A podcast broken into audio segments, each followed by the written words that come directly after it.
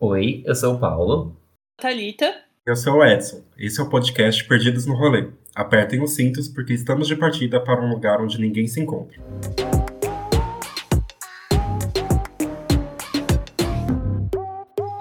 Bom, antes de mais nada, seria muito legal se vocês nos seguissem nas nossas redes sociais. Estamos no Instagram, TikTok e Twitter. No Instagram e no TikTok somos o Perdidos no Rolê Pod. POD. E no Twitter, Perdidos Pod. Isso. Ah, acertei.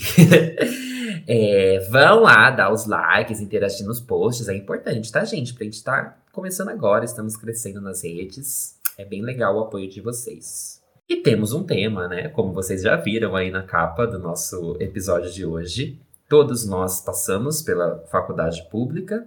Passamos, estamos na faculdade, na faculdade pública. E isso atravessa a gente de alguma forma, né? Impacta e nos faz também sermos perdidos como somos. então achamos legal compartilhar com vocês essas experiências que nós tivemos. Bom, para início, eu acho que é muito interessante a gente contar a nossa trajetória, que não é de uma glamorização desse ensino público, é, pelo menos eu acredito que para nós a universidade pública ela não era algo dado, como se a gente já tivesse que entrar nesses espaços, já fosse como algo certo que iria acontecer, nem nada do tipo. É, eu mesmo só fiquei sabendo do que era USP no final do meu ensino médio. Eu acho que já estava em vias de conclusão, não sabia o que era FUVEST e coisa do tipo, mesmo tendo um ensino diferenciado, de ter estudado é, na ETEC, e ainda assim não se falava sobre os vestibulares. O grande vestibular que se falava era o Enem, mas as universidades em si pouco era debatido e muito menos é, era colocado como uma possibilidade de escolha, uma possibilidade de acesso. Eu estudei na mesma escola que o Edson, então a pressão. É...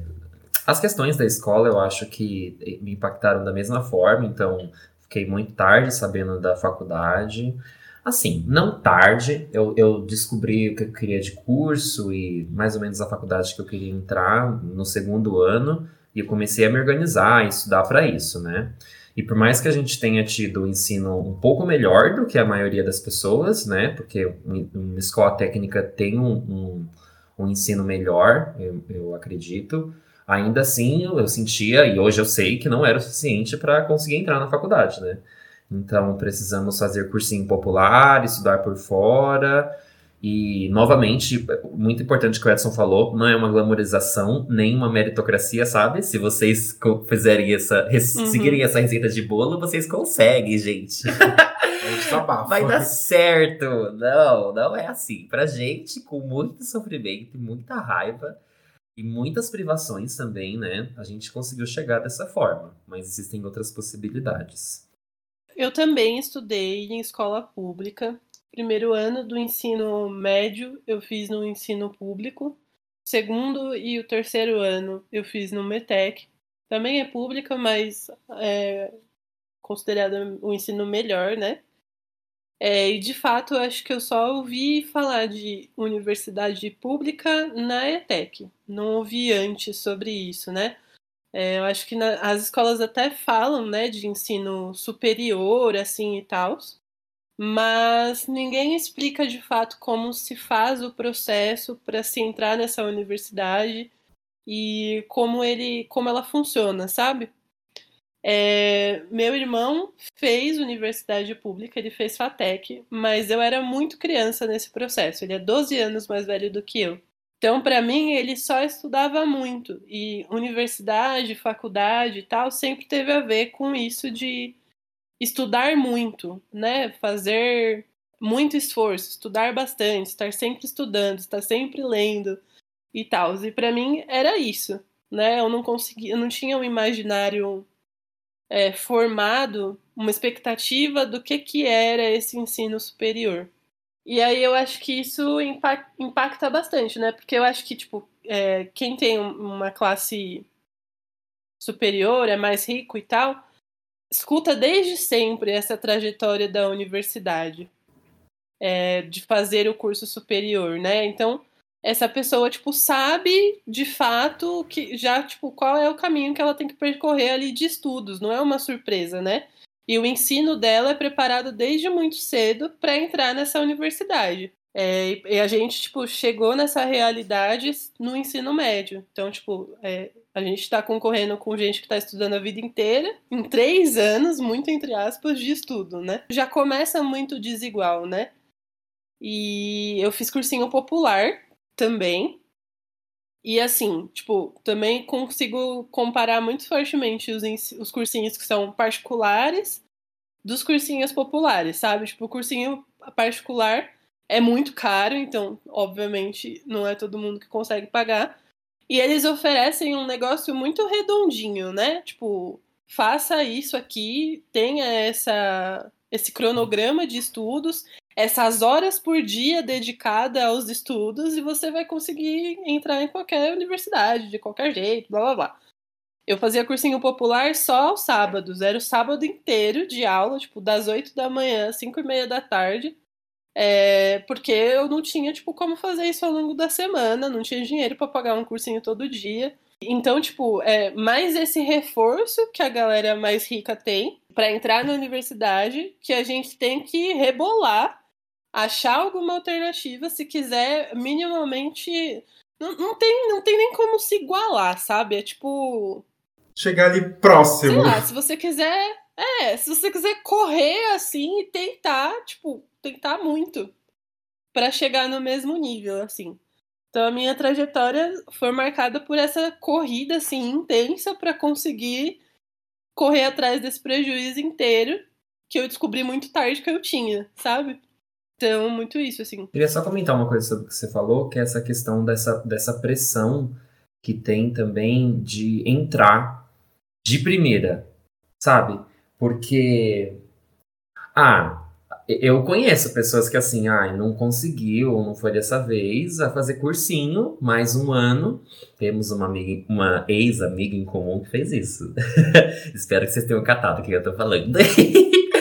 que ela, depois da escola, ela ficou um ano fazendo cursinho, se preparando para entrar na faculdade e entrou. E tudo bem, sabe? Pra gente era muito um TikTok, né? De tipo, TikTok, não, tic-tac, tic-tac, sabe? tipo, tempo passando. a gente tinha, tipo, a, saiu do ensino médio, tem que ir pra faculdade. E se não ir pra faculdade, você vai trabalhar. Não é parar para fazer cursinho. Então tem essa, então tem essa diferença também, né? Essa pressão forte, assim, Sim. de. É, é uma. É uma sequência. Tem que seguir essa sequência, se você quer fazer certo. Gente, pô, é uma pressão meio que familiar, assim. Meus pais têm uma origem muito humilde, né? Meu pai foi caminhoneiro boa parte da vida. É, minha mãe costureira, empregada doméstica.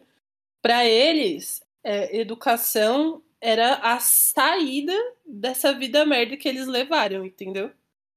Então, tipo, era muita é, pressão. Eu acho que eles não encaravam como pressão, né? Não sei nem também se eu encarava. No fundo, eu acho que eu, eles tinham essa expectativa e eu comprei ela, sabe? De que é, fazer a faculdade seria a saída para uma vida melhor. Tipo, é, ou é isso, ou é isso. Não tem outra opção, entendeu? Sim. Então, tipo, não tinha essa coisa de, tipo, não passar. Você tem que passar, entendeu? E se você não passar, é isso. Você não vai ficar mais um ano bonitinho estudando. Tipo, eu acho que é, meus pais seguraram as contas em casa e, e, era, tipo, esse o limite, entendeu? A gente segura as contas para você até o ensino médio. Acabou o ensino médio, se você não passou na universidade, você vai trabalhar e estudar. Não tem condição. É isso. Então, tipo, a, entrar na universidade era, tipo, obrigatório, assim. Tipo, era a, a salvação da vida, sabe? Sim. É, a minha trajetória eu acho que era um pouco diferente da de vocês, porque é, para mim sempre foi colocado como algo a ser alcança, alcançado o ingresso na universidade. Então, é, eu lembro de desde muito criança meu pai colocar isso. Meu pai ele não tem estudos. É, eu lembro dele colocar isso como possibilidade de melhoria de vida, de mudar realidades e etc. Ao mesmo tempo, eu tinha uma outra parte da família em que eu tinha uma prima e que ela, enfim, teve acesso à educação e tudo mais, que ela chegou a fazer uma faculdade, ela se formou e etc., uma universidade é, privada, e isso aumentou muito, sabe? Então ela me incentivava muito de você tem que estudar, você tem que fazer isso, você tem que fazer aquilo, você tem que é, achar uma, fazer uma faculdade que dê dinheiro e etc. E essa expectativa ela ficou em mim e eu sentia quase que uma obrigação, se não uma obrigação diretamente, de ingressar nesses espaços para conseguir suprir essa necessidade, sabe? Porque eu não queria continuar vivendo aquela realidade, eu não queria é, e não quero ainda tem que, não desvalorizando nenhum emprego, mas a gente sabe que ganhar o salário mínimo no Brasil é uma coisa muito complicada, sabe? E você ter uma formação uhum. técnica, uma formação especializada, é uma oportunidade de melhoria de vida. A gente, enfim. E isso foi uma, uma questão para mim durante muito tempo de preciso ingressar numa universidade. E quando eu, eu saí do ensino médio, que eu não passei em nenhuma que eu tinha aplicado, é, foi aquilo que eu falei no episódio anterior, de meu chão caiu, sabe? É, eu acho que foi um momento em que veio essa, esse peso muito grande de eu preciso disso para mudar de vida, não consegui, logo eu vou continuar vivendo isso para o resto da minha vida. É uma situação de muita vulnerabilidade socioeconômica, mesmo que eu conseguisse ganhar uma quantia de dinheiro, o resto da minha família era, enfim, nenhuma tem estudo, é, nenhuma pessoa tinha estudo, e ia continuar nessa, nessa questão de não tem o que fazer, a gente ia continuar nessa realidade expostos e fragilizados. É. É, comigo, eu nunca tive pressão para entrar na faculdade, porque não faz parte da cultura da minha família. É, além de mim, eu acho que eu tenho um primo distante, tipo, que mora em Pernambuco, que entrou numa faculdade pública um pouco antes de mim. É, mas fora isso, ninguém assim tinha contato, então não tinha essa. Não tinha referência, sabe? Não tinha referência. Então, a entrar na faculdade, tá, mas como se mantém numa faculdade, como que entra. Eu fui muito assim, foi mais automotivação, sabe? De a partir do ensino médio, sabia que tinha essa possibilidade, comecei a correr atrás de como chegar nessa possibilidade e entrar ali dentro. Mas é, não só não tinha pressão da minha família, como também não sentia muito apoio. Porque para entrar na faculdade, gente, tem que estudar. é um pré-requisito bem forte, assim. Tem que separar um bom tempo da vida para estudar. E quando você está lá dentro, que logo mais a gente fala um pouco mais sobre isso, tem que também separar um tempo para estudar, um bom tempo. E isso é, entra em conflito com a expectativa da pessoa trabalhar. E para minha família era muito importante que eu trabalhasse para dar sustento, dar, contribuir na renda de casa, porque está, estava numa situação econômica que não permitia de eu ficar é, só estudando. E, e, isso foi motivo de conflito por um bom tempo. Acho que até o final da minha graduação foi motivo de conflito, de não, não estar é, trabalhando, exercendo a função do jeito que minha família pensou, sabe? Porque eu estava estudando na faculdade uma perspectiva que eles não tinham pensado, que eles não tinham contato antes de eu entrar lá dentro. Nossa, para mim, é, eu tive uma sorte muito grande que, que, enfim, como colocaram muita expectativa em mim de que eu tinha que ingressar numa universidade é, para ajudar a família, para ter uma melhoria de vida, etc. Eu tive muito apoio da minha mãe e da minha irmã que seguraram as contas, sabe? Tipo, você quer fazer isso daí, então a gente vai te ajudar é, a gente vai levando as contas, o quanto que der, enfim, isso é uma coisa que não era nada do tipo, meu Deus, está sobrando dinheiro para poder sustentar essa pessoa que está indo para a faculdade. Mas, enfim, graças a políticas públicas como passe livre, não gast... por isso eu não gastava dinheiro para ir para a universidade, conseguia uhum. ter um lanchezinho para levar para lá, é, para a Uni durante muito tempo. Foi uma coisa que me manteve dentro da universidade sem ter gastos. Eu acho que isso foi uma possibilidade de estar estudando ao mesmo tempo que não estava trazendo dinheiro para dentro de casa, mas ainda assim não estava gerando grandes custos. Então foi uma, um apoio que, se não tiver, se eu não tivesse esse apoio, com certeza não teria ingressado na universidade pública é, anos depois, é, não teria tido a possibilidade de continuar no ensino superior, sabe? Então acho que tenho muito a agradecer a minha irmã, pelo menos, pra, por isso, de bancar a casa durante muitos anos para ingressar no ensino superior. Eu acho que é isso. Eu acho que meus pais eles aguentaram até o limite, sabe? Sim. E tipo, deu tudo certo, deu conseguir entrar nesse limite. É... Mas era isso, tipo, eles iam apoiar e não era, tipo, por, por maldade, sabe? De tipo, vai trabalhar, Thalita, caralho. É... Era um, tipo, não dá. Entendeu? Tipo, você já tá numa idade que você consegue trabalhar, então a gente segura para você cumprir o seu objetivo de entrar na faculdade é, até aqui o limite do, do ensino médio, né? Os 17 anos. É, depois disso, sinto muito. É, você pode continuar com seu objetivo, você é muito inteligente, você consegue tal, tal, tal, mas você precisa trabalhar também. É, porque senão não, não vai rolar, né? É, então é meio isso, assim, tipo, eu, eu entendo que existia essa pressão, mas não, não acho que ela era maldosa, sabe? Uhum. Acho que uhum. era da, das condições da vida mesmo, assim, tipo, do lugar é, que a gente ocupa na sociedade no final das contas, né? É, não é a minha referência, e eu espero que não seja de ninguém também. Mas essa discussão que vocês estão fazendo, tá, que a gente está fazendo, né? Me lembra muito é, o filme Que Horas Ela Volta. Nossa, sim. É, e eu me identifico muito com esse filme, gente. Eu fico é, dolorida com esse filme, porque é, a personagem principal, né, a Val, ela é uma empregada doméstica, como minha mãe foi. É, e eu me identifico muito com a Jéssica, que é a filha da Val, né? Que é essa menina que não é empregada doméstica e que está tentando acessar um lugar que é negado para ela constantemente, né? E aí toda vez que ela é, reafirma que ela não é empregada doméstica, é, mas ela é filha de uma, então ela precisaria se portar como uma. É, e aí uma cena do filme que, que me marca muito, assim, é que, tipo, tem essa trajetória também da universidade, né, de entrar numa universidade para Jéssica. É, e aí ela, a, a narrativa dela se encontra com o filho da família rica. E aí, tipo, a Jéssica consegue entrar numa boa universidade. Gente, esse filme é antigo, não tem spoiler nesse filme, entendeu? Tem obrigação de assistir. Peraí, deixa eu só terminar esse rolê. Tem isso do dela tentar entrar nessa universidade e o menino, ele não consegue entrar na universidade. Mas isso para o que para Jéssica, tipo, seria muito frustrante, seria o fim, tipo, de, de, um, de um sonho, né, de todo um ano de enfrentamento que ela teve lá. É, para ele não é nada, tipo, ah, eu não passei na universidade aqui, eu vou estudar fora do país, vou fazer faculdade em outro país. E foda-se! tipo, é muito diferente. É, a gente tá aqui, né? Tipo, não, a graduação é um jeito de mudar de vida, blá blá blá blá blá blá.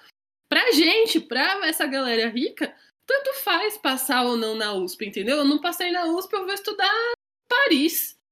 Então é muito louco como essa narrativa da, da dificuldade, né, de, de se acessar ao ensino superior, ele é muito marcado pelo, pelo caráter da, da pobreza em si, né? Tipo, é uma pessoa que não tem esse, esse recorte vai ouvir esse podcast e ficar tipo, nossa, mas pra que, que vocês estão sofrendo tanto? Não entendi. É, sim.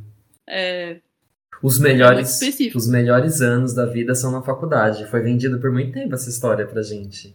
De que é, ah, onde, é a gente? melhor parte da sua vida. Nossa, não.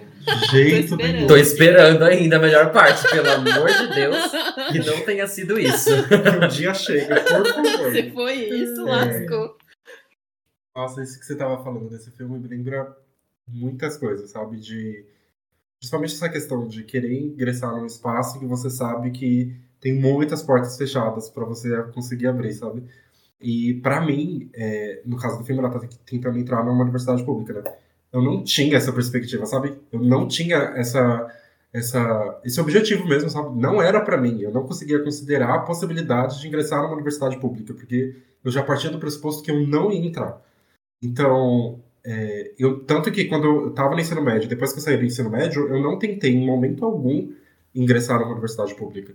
Para mim, o primeiro ingresso do ensino superior foi é, em universidades particulares, por meio do ProUni, e somente estando dentro da universidade já particular, que eu pude enxergar que existia outras, outros cenários, sabe? De que eu poderia estar em, em, em outros espaços em que talvez é, eu pudesse aprender mais e que eu senti o peso de que tinha muita gente que se formava na universidade que eu estava matriculado e não conseguia emprego de jeito nenhum, porque perdia é, vagas e oportunidades para pessoas que se formavam em universidades públicas.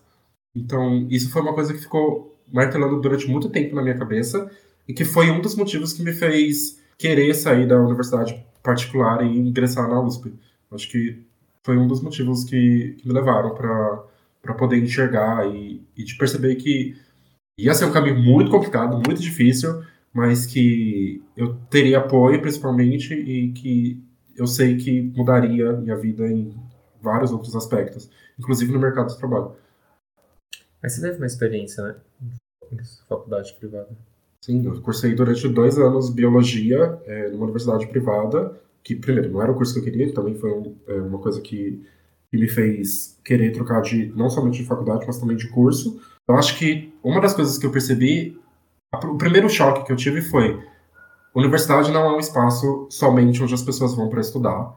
Eu acho que isso foi uma coisa que me deixou muito em choque, porque as pessoas iam para confraternizar, tinha festa, tinha gente que estudava do lado de um shopping. Então, as pessoas saíam quase todos os dias para ir almoçar no shopping, é, e era um shopping de gente rica, então, é, às vezes a pessoa saía de lá do shopping com uma bolsa da Gucci, sabe? Eram umas coisas assim que, que não conseguia entrar na minha cabeça, porque eu não tinha dinheiro para entrar no shopping para comprar uma casquinha, sabe?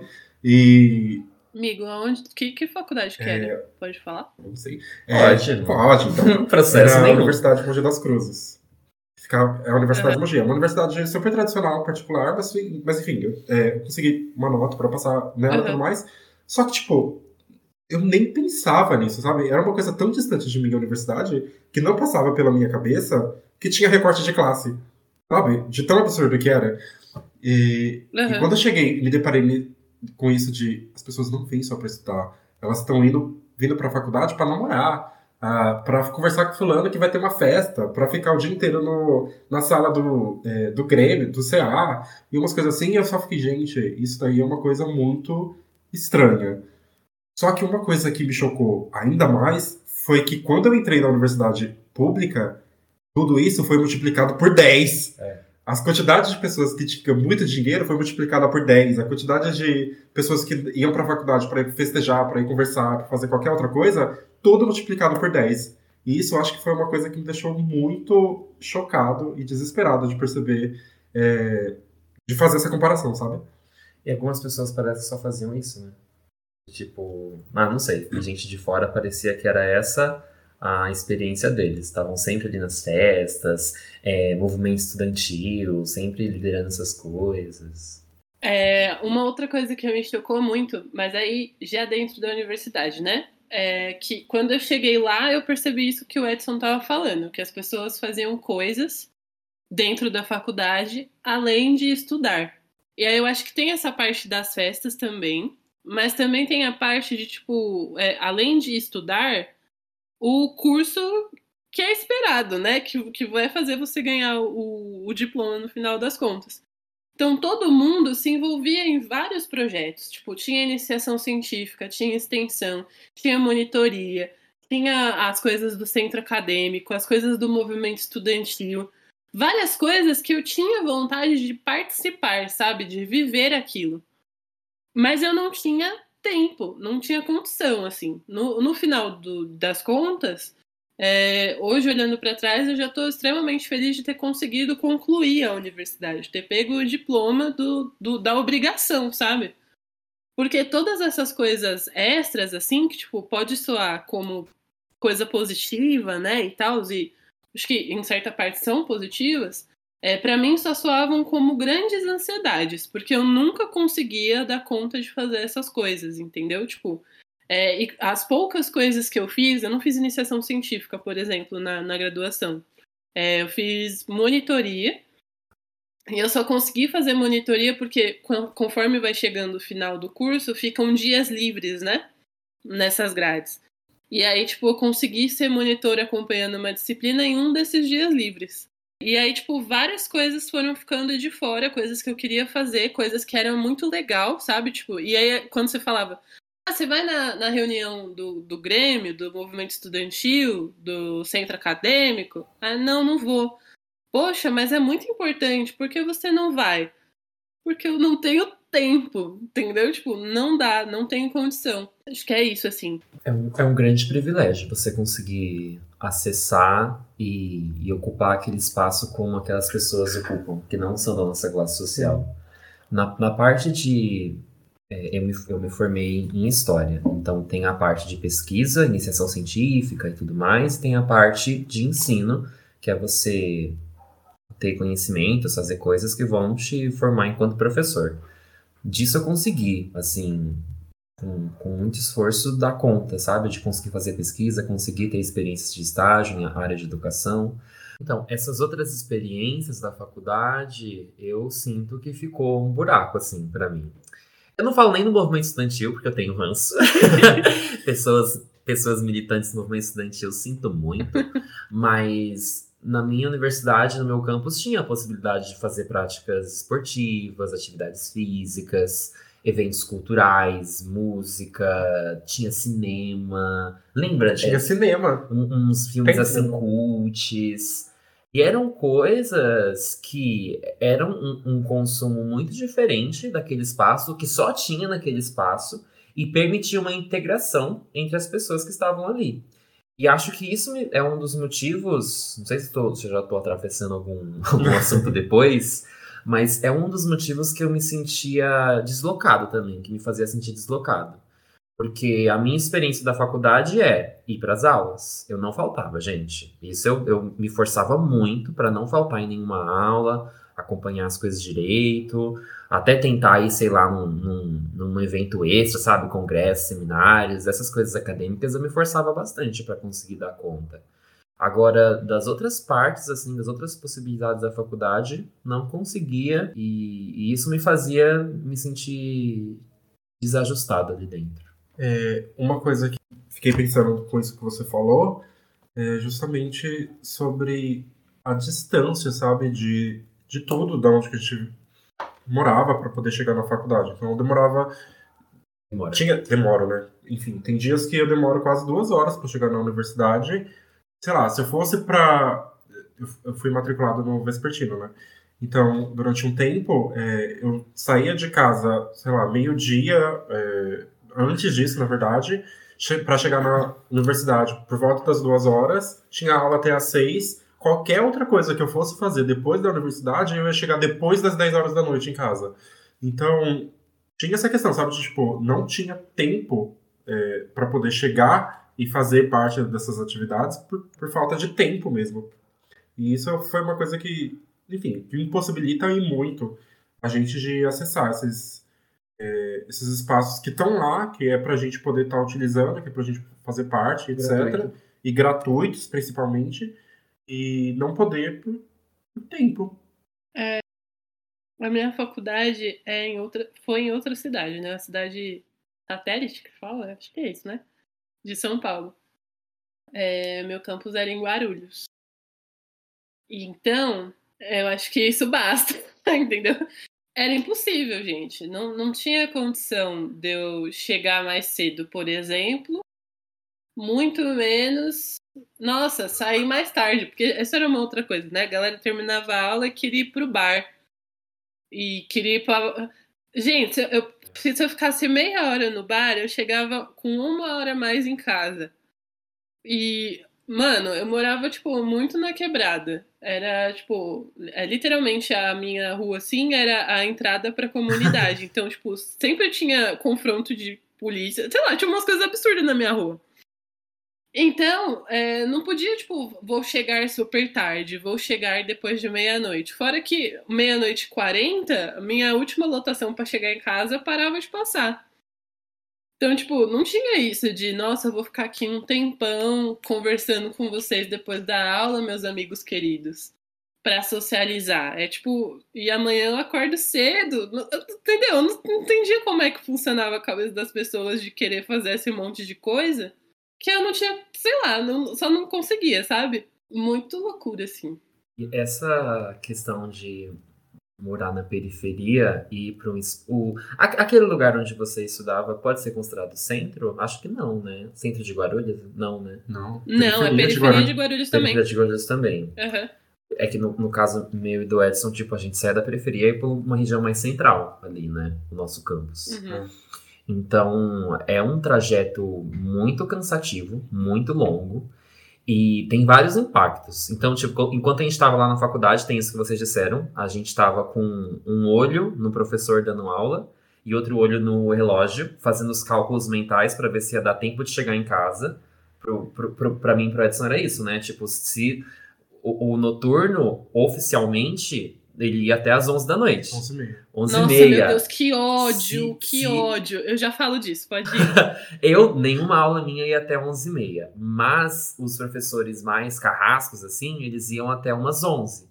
Já ficava meio complicado de voltar para casa, né? As linhas de metrô já começavam a ficar meio paradas, assim, mais ou menos nesse momento. Mas é, impacta em, outros, em outras questões também. Eu vou dar um exemplo, assim, bem engraçado, que é a questão de, de o que nós fazemos no decorrer desse trajeto. Porque acompanhem comigo. Eu morava, eu ah, hoje não mais, mas eu morava em um lugar que eu demorava duas horas para chegar na faculdade. Então era duas horas para chegar, duas horas para voltar, quatro horas. O que você faz nessas quatro horas? Uma aula em quatro É, horas. Pois é, né? A nossa aula lá da faculdade era em quatro horas.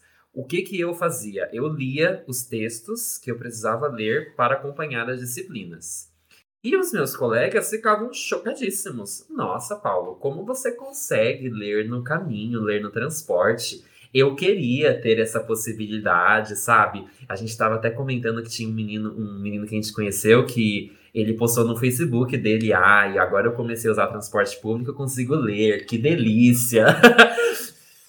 Toda uma glamorização. Gente, foi uma habilidade adquirida com muito esforço. Por Porque necessidade. de por necessidade, porque se eu não lesse no trajeto, eu não tinha tanto tempo livre assim fora desse trajeto. É quatro horas, gente. Vocês entenderam? Quatro horas de um dia de 24 horas. Não sei fazer o cálculo, mas é bastante tempo desse dia. É muito tempo. E precisei desenvolver essa habilidade, sabe? E, e por quê? Por conta da- de- dessa, questão do tempo. O tempo pra gente é muito diferente. Porque a gente que mora, morava na, mora na periferia. É outro, outros cálculos, outra possibilidade que a gente tem de estudar vivendo aqui. Ó, vou vo- é, voltar rapidinho para comentar uma coisa, né? É, depois que eu entrei na faculdade, o meu primeiro semestre foi muito conturbado, porque eu estava trabalhando de telemarketing de dia e fazendo faculdade à noite. Foi surreal, muito muito complicado mesmo, porque tipo, eu tinha que acordar muito cedo para ir trabalhar, eu saía muito tarde da aula. Eu fiquei doentaça nesse período, assim, fiquei uma- com uma infecção de garganta que, sei lá, não sei como deu muito ruim. E olha que loucura. Isso também foi muito icônico pra mim, gente. Eu, minha, minha garganta infeccionou muito. Muito mesmo. Só que eu não podia faltar no trabalho, porque telemarketing é assim, ó. Fez merda, rodou. Fez merda, rodou. Fez merda, rodou. E é isso. E aí eu comecei, a- pra não sentir a dor da garganta, a comer house preto. E Clássico. eu comia um pacote de house preto, assim, ó, ao longo do dia. Quando eu fui no médico, porque começou a me dar um pico altíssimo de febre, ele me perguntou assim: como é que você tá aguentando é, ficar trabalhando e tal com esse nível de infecção? Tipo, tinha muito pus na minha garganta, gente, muito pus. E, eu- e, tipo, você não tá sentindo muita dor? Aí eu falei, não, eu como house. Ele ficou tipo, Meu Deus. Meu Deus! Saiu de lá internada no hospício. Chupando house. de house da boca. Tranquila. Gente, pra, pra vocês verem o nível da loucura que foi o primeiro semestre, entendeu? Foi alucinado. Depois disso, depois que eu quase morri de infecção na garganta, que morte horrível, é, eu saí do telemarketing e aí eu consegui pegar o auxílio permanência da universidade. Era igual o salário do telemarketing? Não era, mas pelo menos eu entrei no estado de assim, ó, eu não ajudava em casa, mas eu também não tava dando prejuízo, entendeu? Porque eu tava me, me autossustentando ali. Eu pagava minha passagem, eu pagava o bandejão. Então, era como se eu fosse pra casa só dormir mesmo. E aí o trabalho que eu dava era o trabalho da minha mãe lavar a roupa da minha cama, porque eu passava o dia fora também. E aí, depois que eu saí do telemarketing, ficou mais de boa, porque assim, é, eu usava esse tempo livre assim que eu ficava lá na faculdade pra estudar para ler esses textos da noite. Mas ainda assim, isso não significava que agora eu comecei a experienciar essa universidade, porque era isso, né? Os textos eram imensos, eu também fiz história, gente, na Unifesp. É, os textos eram imensos, eram textos imensos de várias matérias. E para você dar conta dessas matérias, fazer elas bem, você precisava ler pelo menos o texto obrigatório delas. É, e eu não conseguia ler todos, mesmo com essas três horas assim que eu consegui livre lá é, para ter para a faculdade. Então, mesmo tendo o auxílio permanência e tendo conseguido um estágio de horas reduzidas, né, não eram mais oito horas de trabalho, eram menos horas, acho que eram seis, é, ainda assim eu não conseguia experimentar essa faculdade. O tempo que eu tinha ganhado era o tempo que eu fazia o esforço que eu podia para conseguir dar conta do que era obrigatório. Não tinha tempo, não tinha espaço para nada que era complementar. Então, tipo, mesmo com esses é, auxílios, né, com essas ajudas todas assim, ela se... De novo, eu tinha sempre a sensação de que eu tinha que correr assim, é, numa velocidade desumana para alcançar o que a galera tava fazendo trotando, assim, sabe? Tipo, ah, tudo bem. E eu, tipo, ah!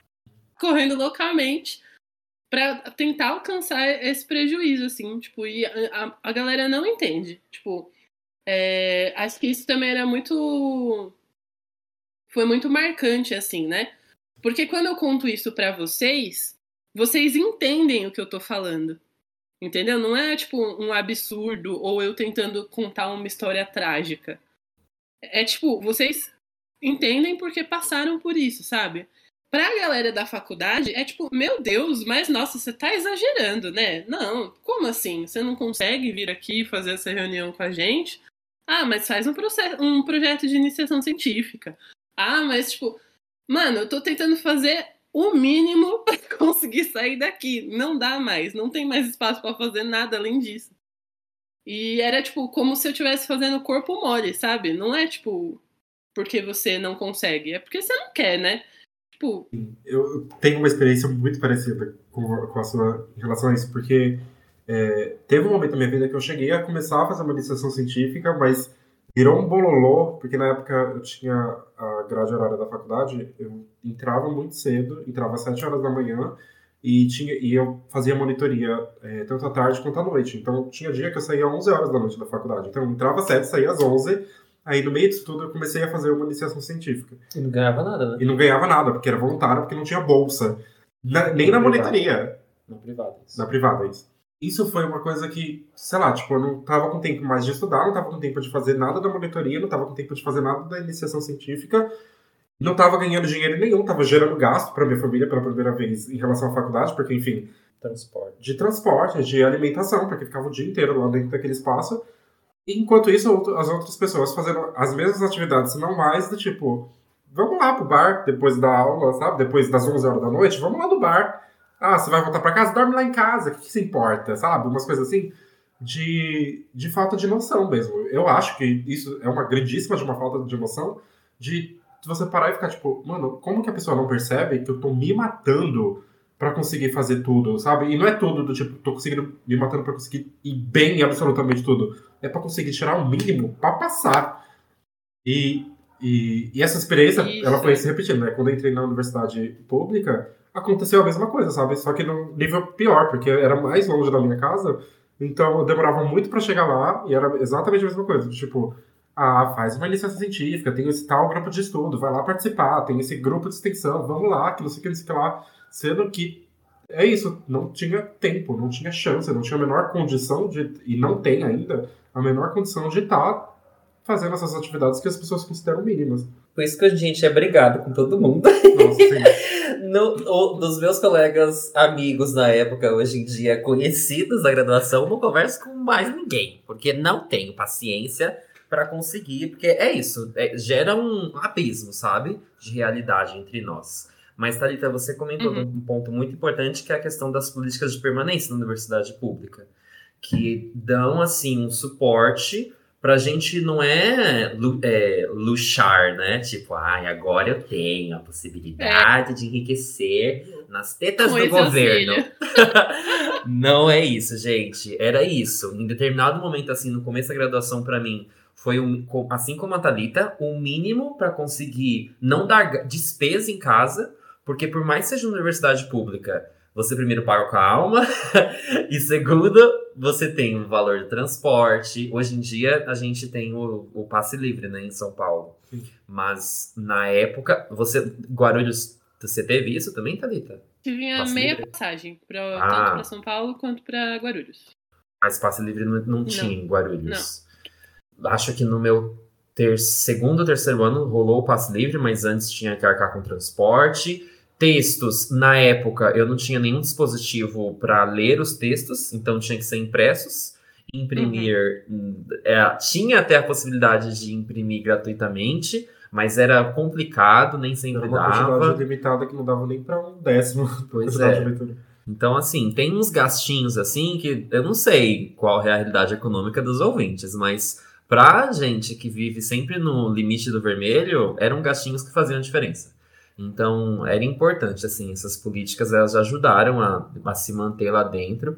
E conforme. Tem também pequenos trabalhinhos que a gente pode fazer lá na faculdade, na, na, na nossa. que a gente se formou na né? USP, era assim: de trabalhos técnicos, monitorias, é, trabalhos é, de, em oficinas em que a gente conseguia uma remuneração e aí eu consegui até ajudar em casa, sabe? Tipo, pagar contas em casa é, e, e, não só é, não morrer, não, não dar despesas, mas tipo também dar uma contribuição em casa.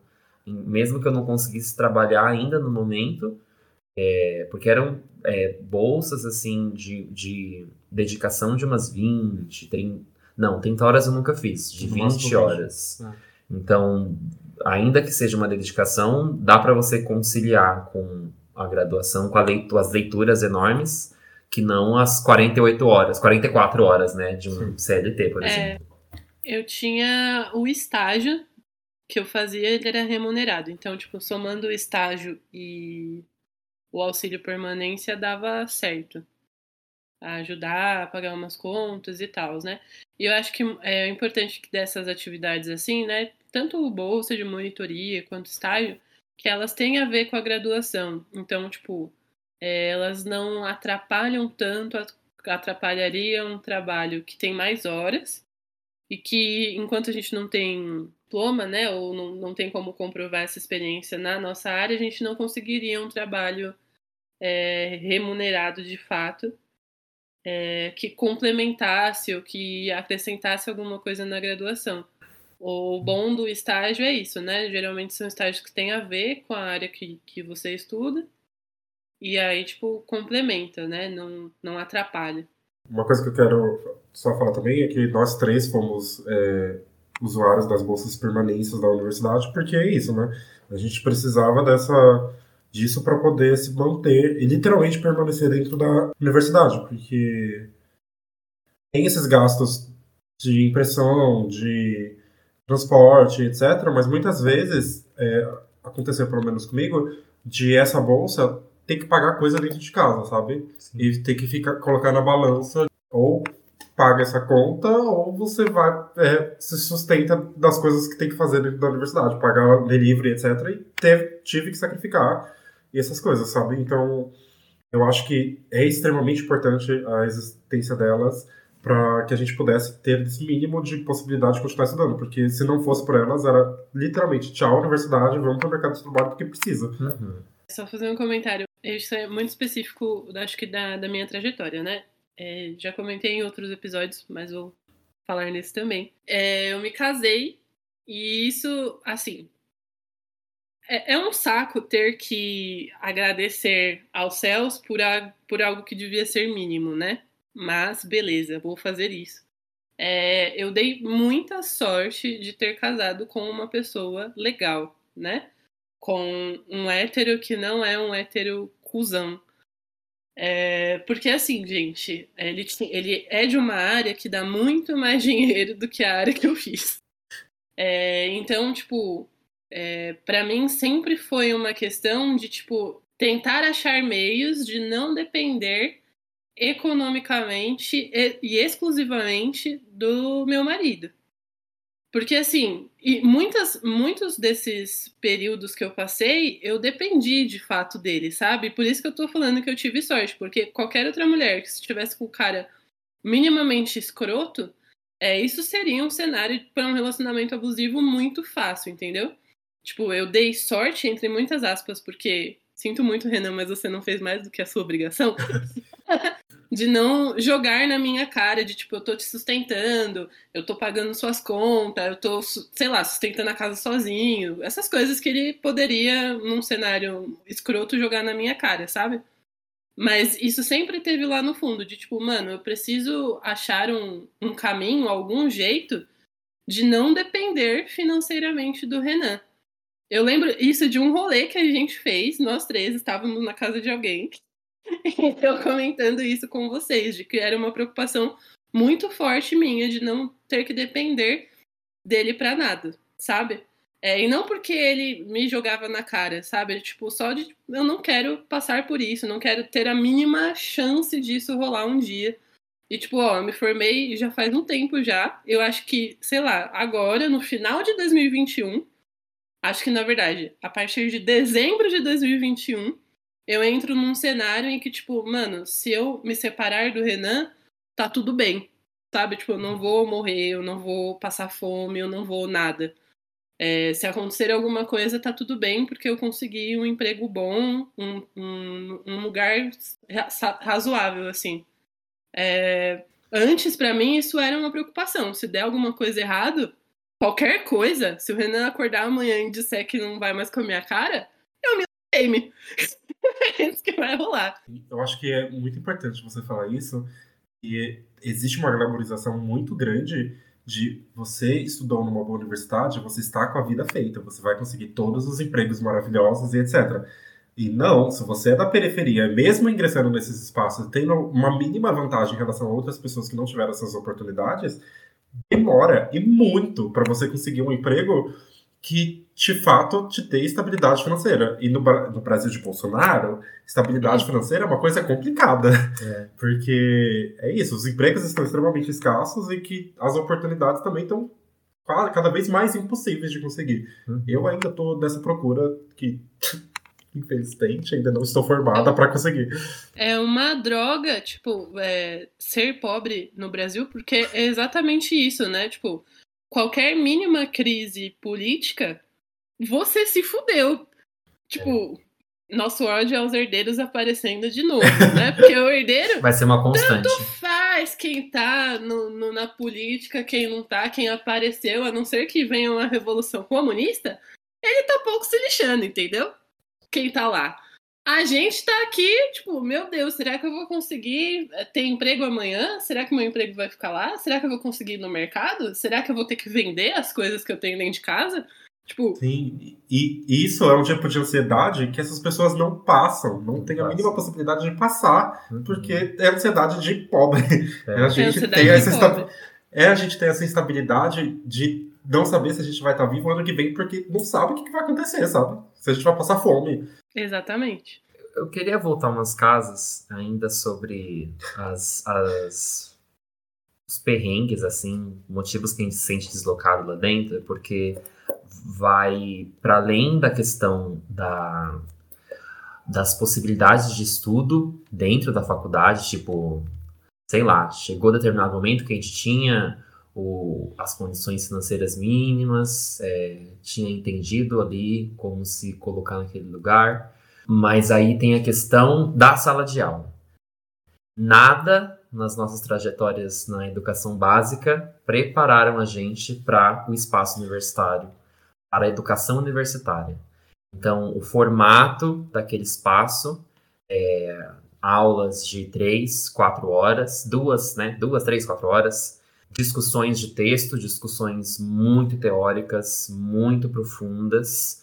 É, essa pressão, né? Tipo, você se preparar para a aula. Então, não é fazer a lição de casa, gente. Não é responder exercício do livro. É você ler textos, páginas e páginas de autores, fazer fichamento e, e compreender um assunto, se preparando para o, um aprofundamento que vai acontecer na aula. E se pressupõe de que você tem a capacidade de fazer isso. Não se ensina. Se pressupõe muita coisa na faculdade uhum. de que as pessoas elas chegam niveladas, de que o vestibular nivela das pessoas que estão entrando e que não é verdade. Não é verdade. Hum. De tipo, não me sentir no mesmo nível e até hoje não me sinto no mesmo nível de preparo e de possibilidade de discutir textos que colegas que tiveram contato com isso. E eu sei que tem, gente, porque hoje em dia eu trabalho no ensino privado e eu sei que os alunos da rede privada, eles têm um mundo de diferença e de preparação em relação ao, ao ensino público. É uma coisa que você estava falando que só me vem à cabeça é, gente, as pessoas, principalmente a universidade pública, não soube lidar com as cotas para o ingresso de estudantes periféricos e negros e de escola pública, porque tudo isso, para mim, só reflete a incapacidade de ensino, sabe? É uma inflexibilização, uma falta de noção da realidade de quem está entrando dentro desses espaços. Uma coisa que eu senti, cotista, ingressei na, na USP por meio de cotas, e os primeiros textos que eu li da universidade, eu percebi que eu não sabia ler nem escrever. Eu acho que isso foi um, um choque muito grande que foi, gente, eu não tenho a capacidade de ler um texto técnico, de conseguir interpretá-lo e saber do que está acontecendo ali. Eu lembro que um texto que eu, que eu li pela primeira vez, é Raça e Classe, eu acho, do Levi-Strauss. Não é um texto extremamente complexo, mas eu tive que ler esse texto três vezes três vezes para conseguir tirar o mínimo dele e conseguir. E ainda assim eu não entendi tudo, sabe? Porque chegou na hora da aula, a professora falando, falando, falando, só fiquei, gente, eu não consegui tirar nada disso do texto. Não consegui entender uhum. nada. E isso para mim é só um reflexo de que a universidade ela tá pouco se lascando para quem tá entrando. Então, gente, eu sentia muito isso também. É, muitos textos da, da faculdade, não foi só no primeiro semestre, não. Eu precisei ler mais de uma vez para entender esse texto. E, mano, é, eu sempre fui uma aluna, no, até o ensino médio, muito participativa nas aulas. De, tipo, colocar coisas e falar coisas e, sei lá, né? Responder quando o professor perguntava. Sempre fui essa pessoa. Daí, é, na faculdade, eu lembro de, tipo, tinha os textos que eu não entendia e não sabia mesmo o que ele estava falando, mas também tinha os textos que eu lia e eu achava que eu tinha entendido. Sim. Daí eu chegava na aula, o professor começava a falar várias coisas. Eu lembro muito da sensação de pegar o texto e fazer assim, ó. Tipo, estão ouvindo barulho da folha? Que era o que eu fazia. Porque parecia que eu tinha lido o texto errado. Porque eu, não, tipo, eu achei que eu tinha entendido e eu não entendi aquele texto. Várias coisas que ele tava falando eu tinha entendido. O contrário, tipo, gente, essa parte não tava no texto que ele tava falando. Então é muita sensação. E eu lembro que na faculdade eu sempre fui uma aluna mais reclusa, assim, de tipo, dificilmente eu me colocava numa discussão em sala de aula. É, ficava falando, eu ficava ouvindo as pessoas discutindo, eu achava muito interessante, mas eu falar alguma coisa, nunca. Eu era muito quieta porque eu tinha essa sensação sempre de que eu não, não tinha entendido o que estava rolando ali, sabe? Então eu não participava desses debates. É, e aí que vocês estão falando, né? Do ensino não estar tá preparado, chegou a minha hora de demonstrar o meu ódio aqui, gente. Porque, ó, no meu primeiro semestre, ai, olha, só de eu lembrar, eu queria encontrar esse professor que eu vou narrar agora um, um dia, assim, na rua. Não sei, para colocar o pé disfarçadamente na frente dele. Não sei, alguma coisa eu preciso fazer. alguma coisa violenta. Vou, não, não vou falar o nome dele, não. Vou falar não, não vou. É porque a gente tem mas... a intenção desse podcast crescer, milhões de pessoas vão nos ouvir. não, mas assim, ó, os alunos pobres, periféricos, que passaram por esse professor, saberão de que eu estou falando. Viu? Se você está ouvindo esse podcast, vai estudar história na Unifesp, escuta esse podcast vem falar comigo. Pode vir falar comigo. Que eu vou confirmar que é esse mesmo que você está pensando. Eu sempre fiz no noturno, né? E aí, no noturno, a galera que frequenta as aulas do noturno geralmente são pessoas que trabalham o dia inteiro, oito horas por dia, e vão direto para a aula. Só que esse vão direto para a aula, vou repetir, eu estudava em Guarulhos. Em Guarulhos. Então, muita gente trabalhava em São Paulo e ia para a faculdade em Guarulhos, no horário de pico, na Dutra. E aí, esse professor começava a aula exatamente às sete e meia. E ele tinha mania de olhar torto, parar a aula para olhar para as pessoas que tinham que estavam chegando atrasadas. Essa é a primeira coisa. Não precisava falar nada. Se ele só fizesse isso, para mim já era um absurdo. Mas na primeira semana, ele parou 10 minutos da aula dele no meio para ele ter certeza que todo mundo que estava na sala, que tinha que chegar, já tinha chegado para falar como, se ele falou exatamente assim: se você não tem tempo para ler todos os textos que estão sendo apresentados é, aqui no curso, não só na minha matéria, em todas as matérias. Se você não consegue chegar na aula no horário, olha, eu me arrepio de ódio, gente, porque eu fiquei com muito ódio. É, se você não, tem, não, tem, não consegue chegar no horário nas aulas, se você não consegue esperar a lista de chamada passar para assinar no final da aula, eu sinto muito, esse curso não é para você. Você pode desistir agora porque é perda de tempo. Desgraçado! Ah! Que ódio! eu tô quente de ódio, gente. Gente, é esse nível, entendeu? É, esse, esse foi o mais explícito, assim, né? Mas vários professores, assim, eram do tipo que passa a lista de chamada no último minuto, minha aula ia até 11h30 também. Mano, eu ia ficar com falta, entendeu? Porque se eu saio 11h30 da faculdade, eu não chegava em casa, eu ia dormir no metrô. Sinto muito. Tipo, passava no último minuto e o aluno que tinha ficado a aula inteira e saiu 11 horas levava falta. Professor que olhava torto para aluno que chegava atrasado. Tipo, é claramente uma estrutura que, por mais que o vestibular tenha te permitido passar, não quer que você esteja ali. Liga, isso que você estava falando foi um gatilhozinho aqui para mim. Porque durante meus anos iniciais na USP, durante dois anos, eu estudei no Vespertino. E no Vespertino, teoricamente, você tem mais tempo, etc. não me atrasava para chegar na aula, etc. É, eu tive um professor, é, eu faço ciências sociais na USP, e professor de Sociologia 2. Você está escutando, você sabe, que, você sabe quem é também. É, esse ah, mas cara... a disciplina eu posso falar, a Idade Moderna 1.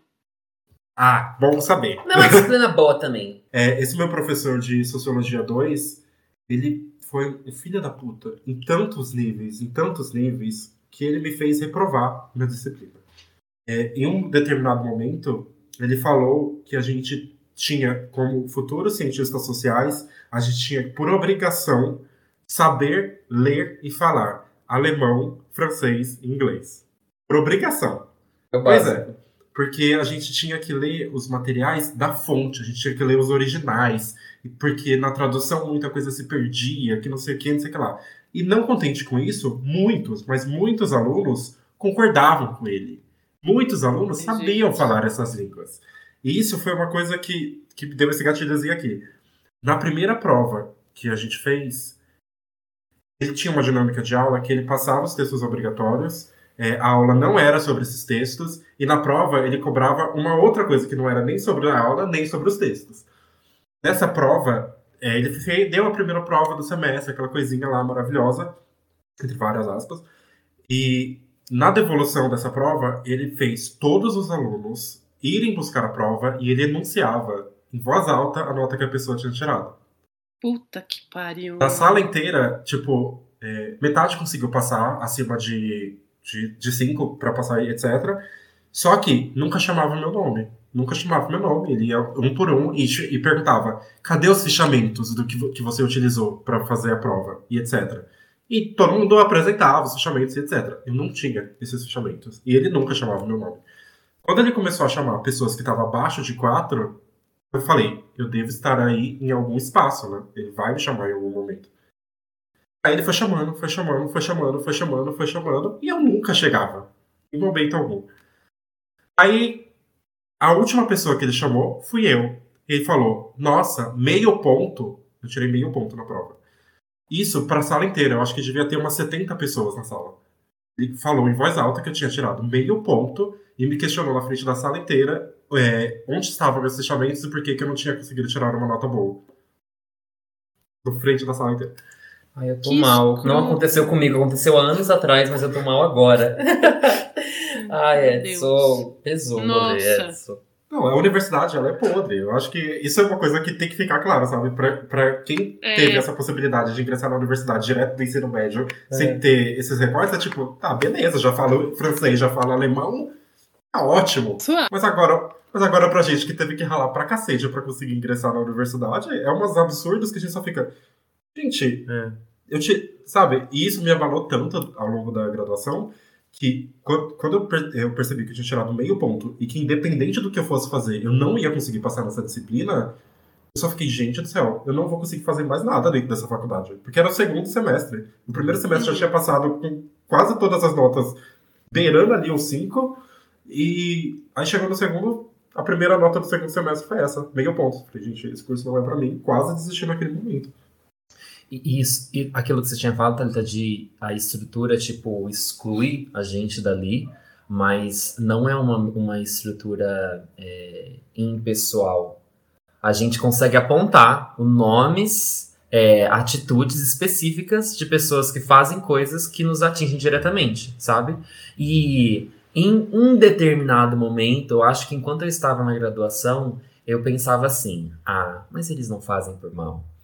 Ah, eles não, eles não têm essa consciência. Hoje em dia, eu tenho muito mais sangue nos olhos. Tipo, eles devem ser culpabilizados muito por reproduzirem essa lógica. Eles devem sim, sabe? Porque não são adolescentes, não são crianças. Eles são pessoas adultas que Exatamente. deveriam Pesquisadores da área de Pesquisadores, humanidades que sabem é. muito bem o que estão fazendo. Aí. Exatamente. Eu queria dar um, um- também ex- um exemplo. Um depoimento. Não, o meu exemplo é mais tranquilinho, gente. Eu não tive esses traumas assim, mas uma coisa que eu sempre me irritava muito é quando o professor ou algum aluno fazia um link, uma comparação, uma referência do que nós estávamos estudando com vivências deles. Deles, quem que eu tô falando? Pessoal de classe média pra cima. Então, tipo assim, ai, porque em tal viagem, em tal, tal erudito que eu li, em tal filme cult que eu vi, e Thalita, assim, é, todos concordavam, sabe? Tipo, eu, eu, a pessoa dava essa referência e 80% da, das pessoas concordavam. Tipo, ah, sim, eu vi, ah, sim, eu sei do que eu tô falando. E, mano, Lá na Grécia Antiga, ai, eu Exato, vi muito perto. Ai, não. e eu lembro que, e assim, era, eram momentos que eu me preparava para aula. Eu li os textos. Em alguns momentos, eu li até os, não só os textos é, obrigatórios, mas os textos complementares. Não era assim um paraquedista. Eu estava preparado. Ia lá e não era o suficiente. Teve uma aula que a gente estava estudando sobre a cidade de São Paulo. É, eu moro na cidade de São Paulo, acho que já falei também. Os, os de verdade sabem, porque eu já falei nesse podcast. moro no extremo leste da cidade. E aí, tava numa aula sobre a cidade de São Paulo e a professora começou a fazer. Ai, gente, eu gosto muito de criar uma imagem com vocês. E ela começou a descrever o centro da cidade. Eu não conheço, eu, claro, sei os marcos, mas eu não conheço com profundidade o centro porque não é um lugar que eu transito. Afinal, eu não moro ali, eu não trabalho ali, eu não estudo ali, não tem nenhuma relação com aquele lugar um lugar de passagem só. um lugar de passagem. Para eles, não. Para os meus colegas de turma, era quintal de casa. Então ela começava tipo, a falar: ai, vocês sabem tal rua? Aí todo mundo, sim, claro que nós sabemos. Eu não sei se era muita mentira das pessoas que estavam sabendo Fingiam performar, é, fingindo bem. Mas, tipo, sabe, o povo, assim, se, se tinha uma conexão com o que estava acontecendo dentro da sala de aula, que pra mim nunca aconteceu. Sabe quando foi acontecer? Num curso de que não era regular, que era de extensão, de verão. que era curso de verão. Na nossa faculdade tem isso, durante as férias tem os cursos extras. E era um curso que falava sobre história da Zona Leste. E Thalita, você não sabe a loucura que foi entrar numa sala da USP com os colegas que eu tinha aula e aí o professor falar de um lugar que eu sabia onde era, eu sabia cada viela do que ele tava falando e tudo que ele falava, tipo, estralava coisas na minha cabeça. E eu fiquei pensando, eles devem ter isso todos os dias. Todas as aulas eles devem Gente. ter essa- essas relações que eu não tenho. Eu não tenho. Fiz um projeto de extensão na faculdade, esse foi remunerado, é, que era para organizar os arquivos dos movimentos sociais da Zona Leste de São Paulo. Eu também fiz Você fez? o mesmo Eita, projeto. eita, Só que na USP, eu acho que era plágio. Meu eita! Deus. Daí, gente, era muito boa a sensação, porque assim, ó, eu morava na cidade líder e a ETEC de Itaquera, eu pegava uma lotação pra chegar lá. É, Cidade Líder é um nome bonito, gente. O bairro que eu morava era Jardim Eliane. Pode jogar no Maps, joga aí. E aí eu morava, pegava uma lotação e chegava. E o movimento social que eu tava acompanhando de perto era o movimento de saúde da Zona Leste. E era muito perto da ETEC, gente. Então tudo para mim era rápido de fazer. Tipo, pegava lá a lotação, chegava e acompanhava e, tipo, dava gosto de ver como, tipo, um espaço que antes eu só frequentava, tipo, para estudar e tal, e em certos momentos ficava até chateado de achar que era descuidado, tipo, nossa, que podia ser melhor, nossa, né, não, tal. E, e ver gente cuidando, gente agindo, gente participando, sabe? Tipo, me fez, me sentir, assim, muito bem esse momento em que, tipo, eu estou estudando o lugar em que eu moro e não estão falando, tipo, mal desse lugar, sabe? Tipo, ah, não, é alto índice de violência, alto índice de criminalidade, alto índice de, de assalto e mortes e sei lá.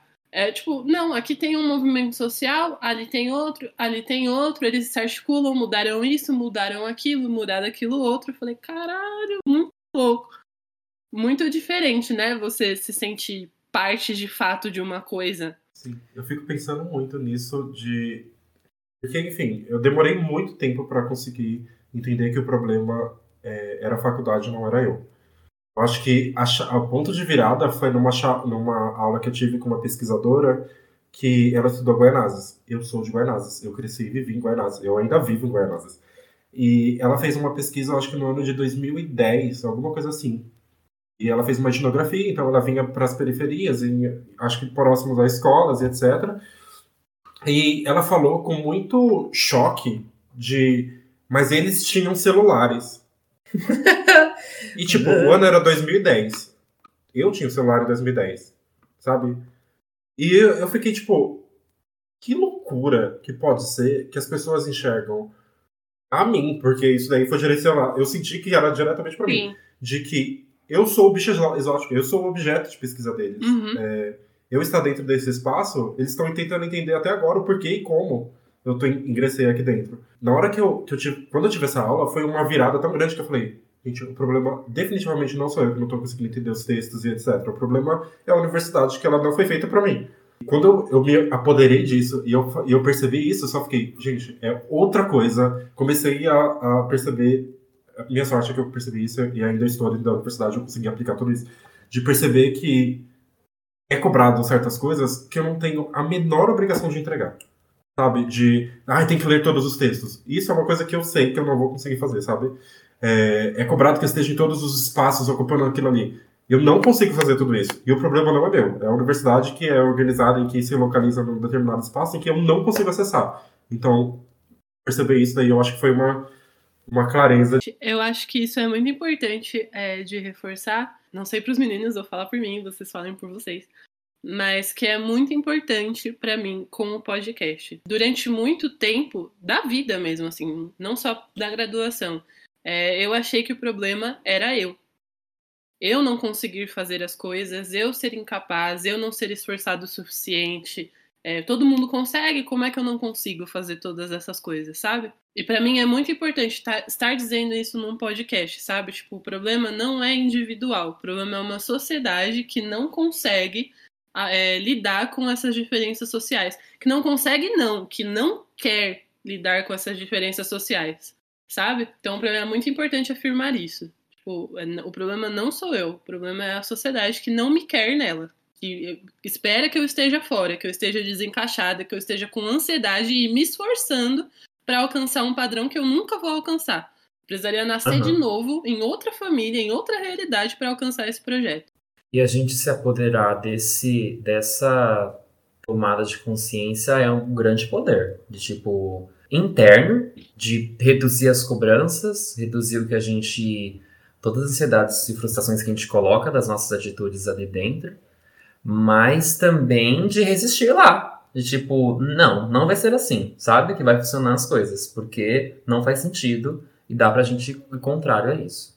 É, bom, acho que já estamos com bastante tempo, né, de podcast. acho que a gente pode partir para as nossas referências artísticas. Ou não! Ou não, é, o Edson traiu o rolê, porque deixa eu explicar para os ouvintes. Neste ponto do nosso episódio, pessoal, nós trazemos referências, é, referências artísticas para que se liguem com o tema da nossa, do nosso episódio. E tanto vocês quanto os nossos colegas não sabem qual é a referência que vamos trazer. Então a gente vai trazer uma coisinha aqui discutir aqui na hora e etc. E a ideia é que seja artística. Então, tipo, um poema, uma música, um filme, uma série. Mas boatos que o Edson trouxe aí um contraponto. Eu trouxe um livro. Mas não é. É uma não é de literatura. artística. É uma Não é. Ó, o livro é de uma multiartista. Mas qual que é o gênero do livro? Não vou falar. O livro, É técnico, é acadêmico, não é arte. é, o livro que eu trouxe hoje é o livro da Grada Quilomba, Memórias da Plantação. Episódios de Racismo Cotidiano.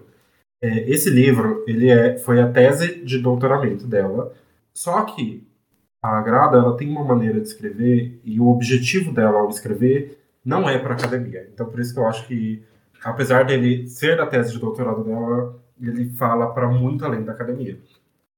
E eu trouxe um pedaço que está localizado logo no começo do livro, no, se não me engano, no segundo capítulo, que se chama Quem Pode Falar? Falando do centro, descolonizando o conhecimento. E tem muito a ver com isso que a gente está falando. É, o que eu vou falar está entre as páginas 58 e 59. E ela diz assim: Meus escritos podem ser incorporados de emoção e subjetividade, pois, contrariando o academicismo tradicional, as intelectuais negras se nomeiam, bem como seus locais de fala e de escrita, criando um novo discurso com sua nova linguagem. Eu, como mulher negra, escrevo com palavras que descrevem minha realidade, não com as palavras que descrevem a realidade de um erudito branco, pois escrevemos de lugares diferentes. Escrevo da periferia, não do centro. Este é também o lugar de onde eu estou teorizando, pois coloco meu discurso dentro da minha própria realidade. Aí mais pra frente ela faz assim: Quando produzimos conhecimento, nossos discursos incorporam não apenas palavras de luta, mas também de dor, a dor da opressão. E ao ouvir nossos discursos, pode-se também ouvir a dor e a emoção contida em sua precariedade. A precariedade de ainda sermos excluídas de lugares aos quais acabamos de chegar, mas dificilmente podemos ficar. Eu acho que é isso. A Grada ela já começa esse, esse livro desse jeito, e quando eu estava lendo, foi uma sensação de acolhimento, de perceber tudo aquilo de o problema não sou eu. Eles estão julgando a minha escrita de que ela é muito precária, de que tem muitos é, pouco academicês, e não sou eu o problema. O problema é que, do- da maneira como eu estou escrevendo, eu estou escrevendo de outro espaço, de outra realidade, de outro local, e que não tem como separar isso da maneira como eu sou. Desde então, em qualquer trabalho que eu faço da faculdade, eu cito essa parte da, da grada para falar e para justificar a escolha Uhum. das palavras que eu estou utilizando e de como eu estou escrevendo, para falar de tipo do porquê que estou escrevendo da maneira como eu escrevo, da maneira como eu articulo, do porquê que eu estou falando de determinados assuntos, porque eu sinto que isso me dá uma capacidade, uma capacitação muito grande de chegar e falar, tá tudo bem, eu está, eu serei eu aqui, porque a questão não é comigo, a questão é com eles que não me queriam. E a partir do momento que eu entrei, eles não estavam preparados para todas as mudanças que deveriam ter sido realizadas.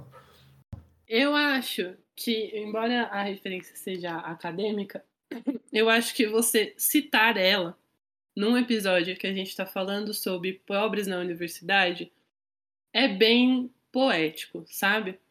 Acho que a gente tá super falando sobre essa coisa de herança, sabe? Que para os ricos, tipo, já é dado há muito tempo, já tá construído, já tá estabelecido. É, e eu acho que por mais que a gente não tenha esse vínculo familiar com esses acadêmicos que conseguiram acessar esses espaços, são negros, que são periféricos, que são LGBT, que tratam dessas pautas e que conseguiram um espaço dentro da academia, é uma forma também da gente reivindicar essa herança, sabe? De aos poucos construir esse espaço e ocupar esse espaço que não esperam que a gente acesse, que não querem que a gente acesse. Então acho que isso é, é muito bonito e muito poético, sabe? Você conseguir citar uma pessoa da academia que você se reconhece, que você se enxerga. Então é isso. Fiquei Ah, eu fiquei emocionado aqui, porque pra mim bate num lugar muito, muito dolorido mesmo de isso que você falou, de perceber que é com muita luta, é com muita dor, é com muito, muita ansiedade que que esses processos foram acontecendo, que eu fui conseguindo de fato chegar até eles.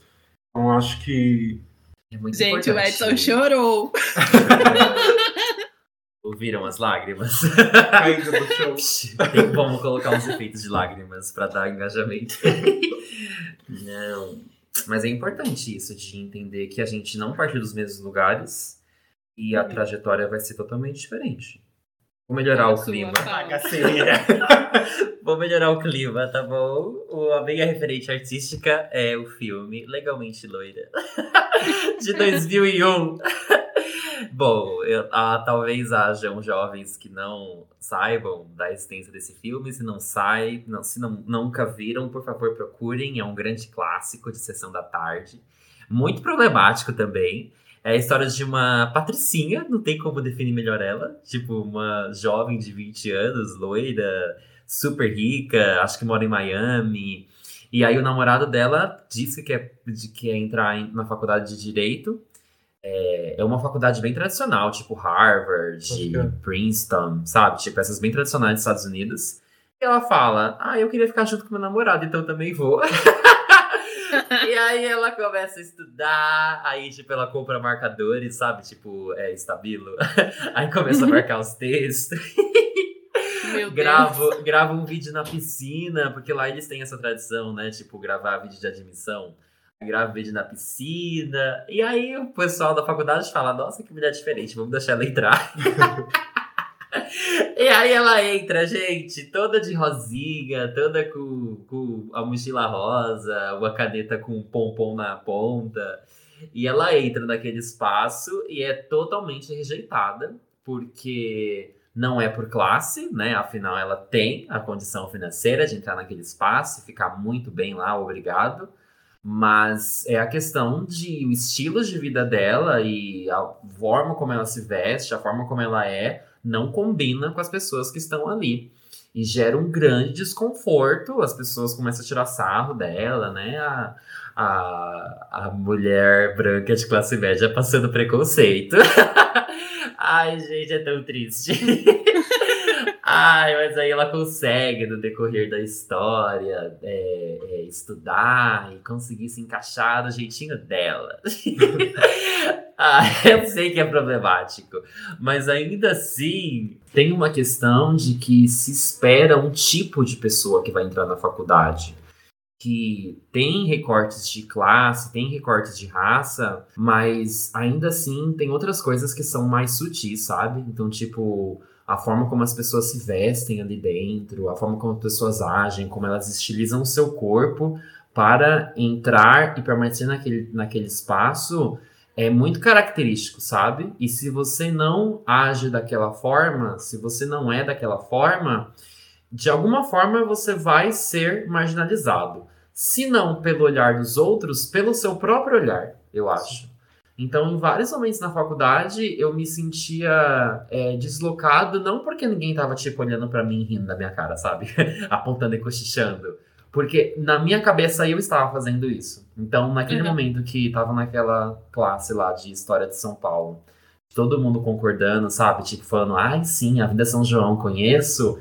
Eu tava me sentindo deslocado e tava me martirizando por isso. E o filme Legalmente Loira me faz lembrar disso.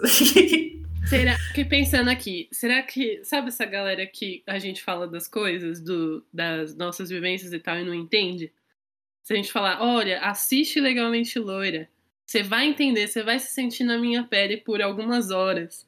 A pessoa vai falar, ai, agora eu entendi, agora eu que o que você quis dizer? Será que rola? Eu acho que é bem didático, porque vai chegar, vai chegar assim, ela é branca também, ela tem dinheiro também. Vai rolar a identificação. Uma, vai rolar uma identificação. Vai. Vou começar a usar de referência quando encontrar alguém. Aquela, deixa eu te anotar. Legalmente loira. Sua referência, tá ali. A minha referência, talvez pese o clima de novo, eu espero que não. É, mas é de uma música super manjada que ficou muito famosa é, que é Amarelo do Emicida. Vou explicar é, por que eu escolhi essa referência. Eu demorei mais tempo do que o esperado para me formar. É, eram para ser quatro anos, viraram seis. É, viraram seis? Eu acho que foi isso. É... Me formei? Não, eu peguei, o. TCC. Peguei o diploma, gente. Eu só acreditei que eu me formei quando eu peguei o diploma. Ele tá na minha mão aqui, assim, ó. Antes disso, não. Tirou. É... Tirei cópia, exatamente. Autentiquei no cartório, tem a cópia autenticada. É... E o último ano, para entregar, né, o TCC, passar pela banca, blá blá blá, foi um ano meio pesado, assim, de ansiedade, principalmente. Eu tava com ansiedade muito atacada. É, de não, sei lá, de estar tá me culpando por ter demorado tanto, não ter conseguido terminar no tempo esperado, frustração de expectativa de achar, tipo, com 23 anos eu estaria formada e é isso. Enfim, várias culpas, vários, o processo de escrever, né, o TCC foi muito dolorido. E eu escutava essas músicas repetidas vezes e tem duas partes que mexiam muito comigo. Ainda mexem, se eu escuto hoje, a lagriminha sobe e eu fico meio arrepiada. É, eu vou ler essas partes. Permita que eu fale, não as minhas cicatrizes. Se isso é sobre vivência, me resumir a sobrevivência é roubar o pouco de bom que vivi. Permita que eu fale, não as minhas cicatrizes. Achar que essas mazelas me definem é o pior dos crimes, é dar o troféu para o nosso algoz e fazer nós sumir. Essa parte, ó, já fico chorosa.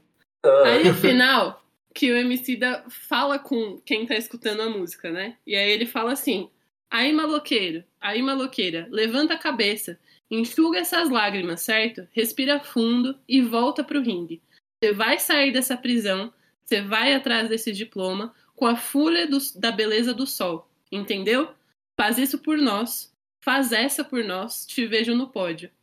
Gente, eu ouvi essa música eu também no TCC assim, ó, chorando.